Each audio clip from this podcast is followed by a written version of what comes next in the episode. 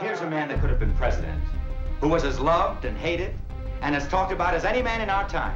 But when he comes to die, he's got something on his... Hola, ¿qué tal gente? ¿Cómo están? Bienvenidos de nuevo a esto que es recomendaciones de ayer para hoy. Y el día de hoy vamos a hablar de una de las películas más importantes de la historia del cine. Sin más ni más, hablemos de Ciudadano Kane. Comenzamos.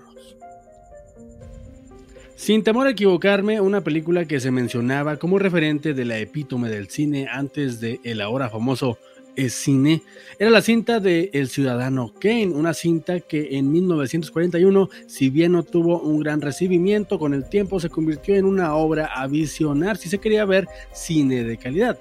La película nos coloca exactamente en el momento del fallecimiento de Charles Foster Kane, un ciudadano importantísimo y adineradísimo, y somos testigos del revuelo que esto provoca, a la vez que vamos conociendo su vida mediante primero un mini documental y segundo por la investigación de un periodista en busca de dar la nota acerca de este público y misterioso personaje.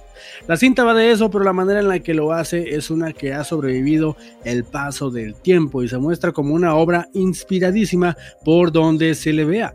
Las actuaciones, que en su mayoría fueron por parte de actores de teatro, el trabajo de maquillaje, la fotografía, que escena a escena es cátedra de cómo usar la cámara, pero sobre todo un trabajo de montaje que apoya a la quebrada narrativa a darle al espectador una manera interesantísima de contar una historia. Todo esto sin contar la propia historia que deja sobre la mesa temas tan interesantes que a lo largo de la historia se han tocado de innumerables formas y se seguirán tocando hasta el fin de los tiempos, como la importancia del cuarto poder, en este caso el periodismo. Al final, ¿cuál es la verdad? ¿Lo que uno cuenta o lo que se cuenta acerca de ti? ¿Se puede tener todo y a la vez nada? ¿El dinero de verdad puede comprar la felicidad? Todo esto y muchísimo más es lo que sigue aportando esta potente cinta hoy día.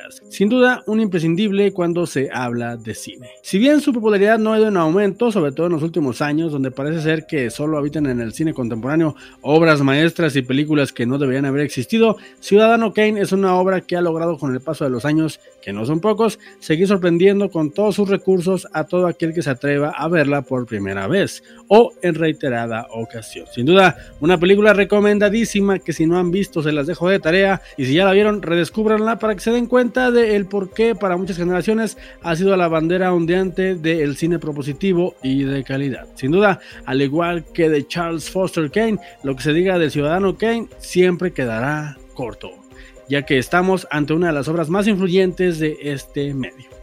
No lo piensen más y vayan a verla y de paso conozcan a Orson Welles, una persona que de verdad exhalaba cine. I hate the romantic conception of art as taking precedence over anything. I think it's the last thing to be considered, always. Certainly would regard friendship as more.